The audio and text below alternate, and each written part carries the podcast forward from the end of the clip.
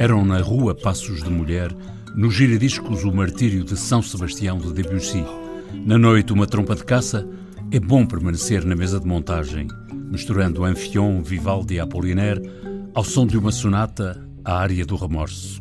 Em poemas de David Mourão Ferreira, a poesia convive com a música, ouve-se uma pianola, gira um disco, sintoniza-se um posto, é também a rádio, enfim. Em meu nome. Em seu nome. Em nome do ouvinte. O programa do provedor do ouvinte. João Paulo Guerra. Microfonistas altifalantes emitimos sinais que se codificam e descodificam. E isto é a gente a falar.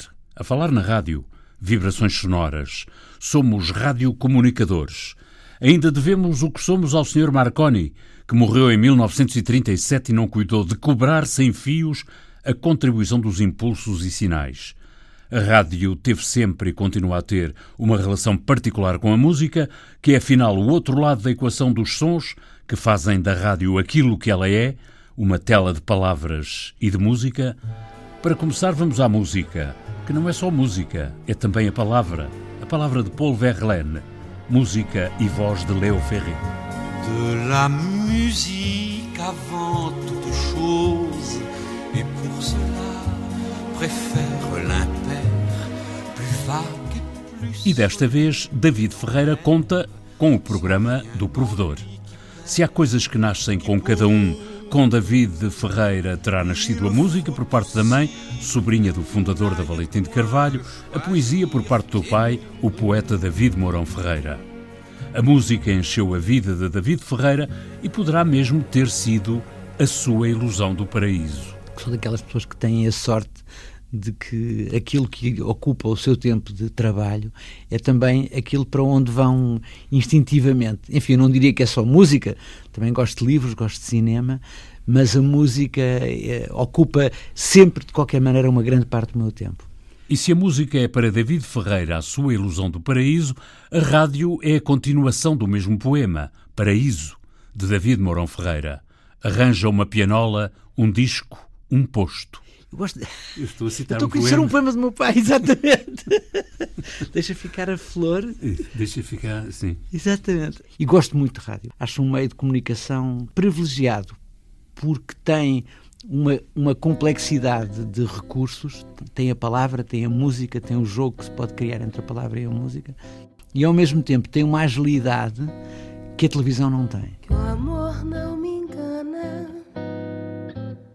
com sua brandura, se da antiga chama mal vive a amargura. David Ferreira a contar no programa do Provedor do Ouvinte acerca da rádio e da música. Com maior ou menor mérito, foi na rádio e com a rádio que se fizeram ouvir sucessivas gerações de cantores. Por cá e durante mais de 50 anos, foi na rádio que existiram das mais consistentes orquestras nacionais. O que seria da rádio sem música, da música sem rádio e o que seria de nós, sem uma coisa nem outra. Eu creio que é o Leo Ferré que, que um dia uh, dizia que, que, a coisa mais importante no trabalho dele era a relação inesperada que podia estabelecer-se entre uma gravação dele e uma pessoa que ele nunca viu uh, e que até pode viver a quilómetros de distância. Hoje a gente acrescentaria uh, a dezenas de anos de distância já, não é?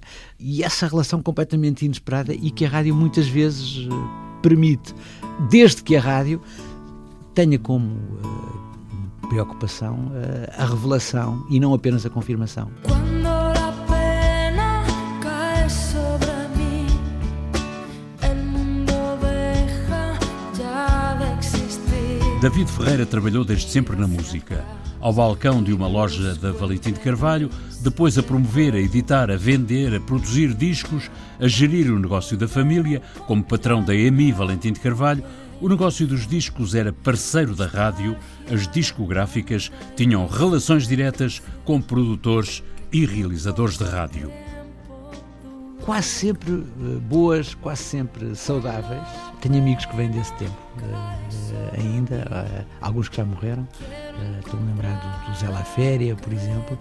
É claro, mas é tudo uma questão, são relações entre pessoas, portanto as relações entre pessoas podem ser baseadas no respeito ou não. Conheci colegas do meu ramo eh, que podem não ter tido sempre um comportamento exemplar, como também apanhei na rádio algumas vedetas insuportáveis, mas isso é a lei da vida. Até que chegou a idade da playlist.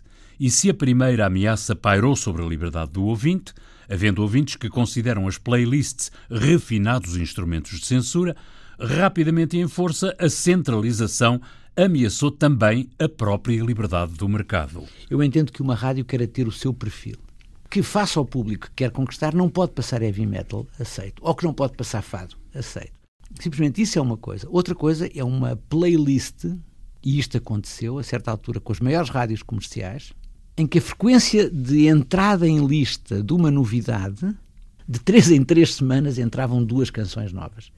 Isto é terrível, porque isto é eh, completamente negar às pessoas o direito de conhecer a música nova. Com uma agravante.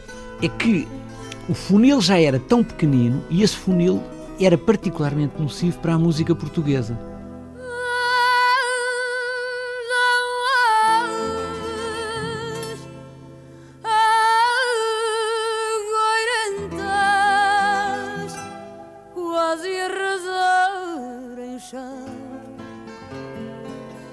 Nunca dizendo que sim, dizendo sempre que não.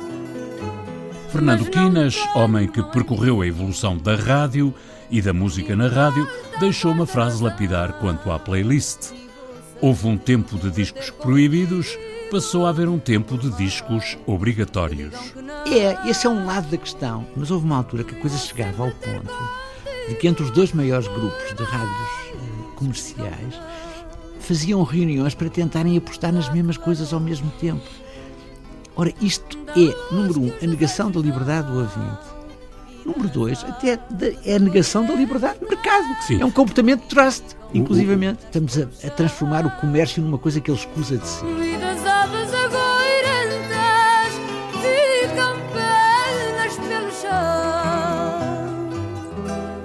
Da relação com a música nasceu o papel de vanguarda que a rádio desempenhou e desempenha ainda para dar a conhecer o que se faz na música, cá dentro e lá fora, para o melhor e para o pior, para todos os gostos e para alguns desgostos.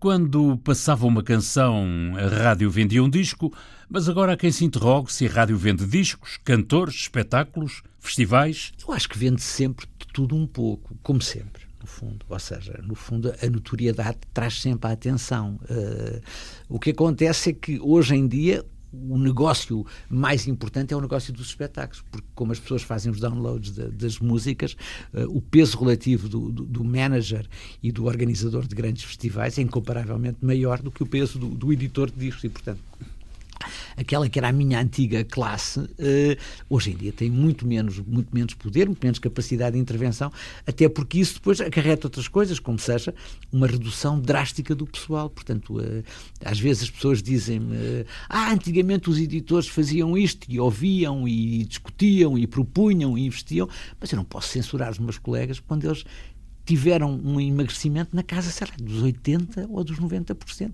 O mercado caiu 90% em Portugal, coisa parecida. E 160 anos após o fonógrafo, 120 anos depois do disco quebrável de 78 rotações por minuto, 75 anos depois do vinil, 35 anos mais tarde que o compact disc, o disco de música está em vias de se tornar um simples objeto de museu. O disco físico, neste momento, é, aparentemente, de vez em quando vê umas notícias a dizer que o vinil cresceu imenso, mas são questões percentuais. Ou seja, quer dizer, quando, quando se vendiam três unidades, agora se venderem seis, já é um crescimento de 100%, não é?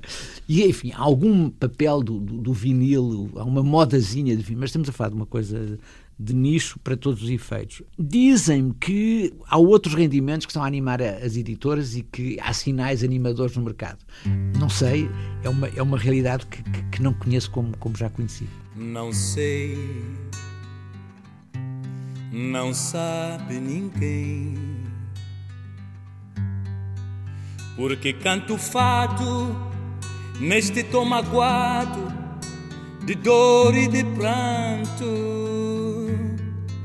Com a música gravada na Idade das Nuvens, melhor dizendo, das Clouds, Portugal enfrenta desafios para os quais, segundo David Ferreira, o país não está preparado.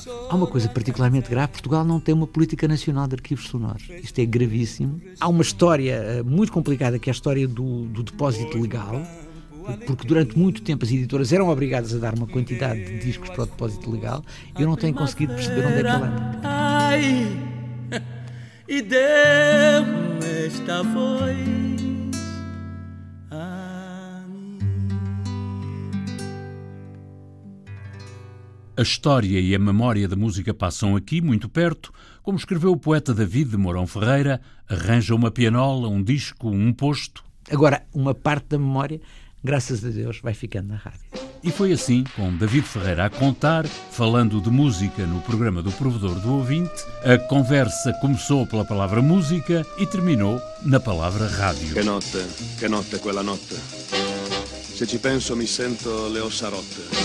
Beh, aspettava quella bionda che fa il pieno a Roxy Bar, l'amichetta tutta curve del capoccia a Billy Carr. Para a sonorização deste programa, o provedor pediu a David Ferreira a sua própria playlist. Ficou assim: Bruno Martino, Estate, Leo Ferré, Art Fred Buscaglione, Quenote, Amália Rodrigues, Aves Agueirentas, Couple Coffee, Que Amor Não Me Engana, Bob Dylan, I Want You, Jacques Perel, Jeff, Luz Casal, Entre Mis Recuerdos, Valdemar Bastos, Foi Deus, The Beatles, I'll Cried Instead, Caetano Veloso e Gilberto Gil, Haiti.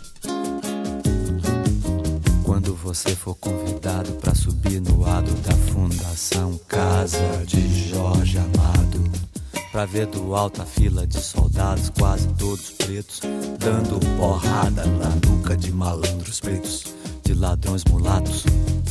Nenhuma destas canções constava da playlist de 508 títulos em vigor na Antena 1, na primeira quinzena de junho.